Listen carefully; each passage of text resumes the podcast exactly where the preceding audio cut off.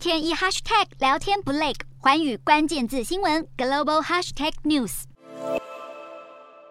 就在十四号晚上大约七点左右，五位美国参议员无预警降落在台北的松山机场，由参院外委会的亚太小组主席马基领头，还包括民主、共和两党横跨外交与军事等委员会成员。议员马基在抵台后发文表示，访台是为了重申美国对台支持，并鼓励台海和平稳定。议员的发言人则声明，这次访台的会谈内容包含缓解台海紧张局势，以及扩大经济合作，像是半导体投资等等。先前众议院议长裴洛西访台，引发了台海新一波紧张局势。纽约时报分析，在短短十二天之后，又有五位议员现身台湾，可能会再导致北京当局有强烈反应，譬如有更多的军事演习。台湾国防部声明，截至十四号傍晚，中方的战机持续穿越台海中线，而南海战略态势感知也披露，美国的航母雷根号目前位在冲绳以南海域，显示美中双方在台湾周边海空域的军事活动依旧频繁。华府智库马歇尔基金会的亚洲计划主任葛莱仪又透露，在本月底前还会有其他国会议员造访台湾，各界看待台海局势，恐怕还得继续绷紧神经。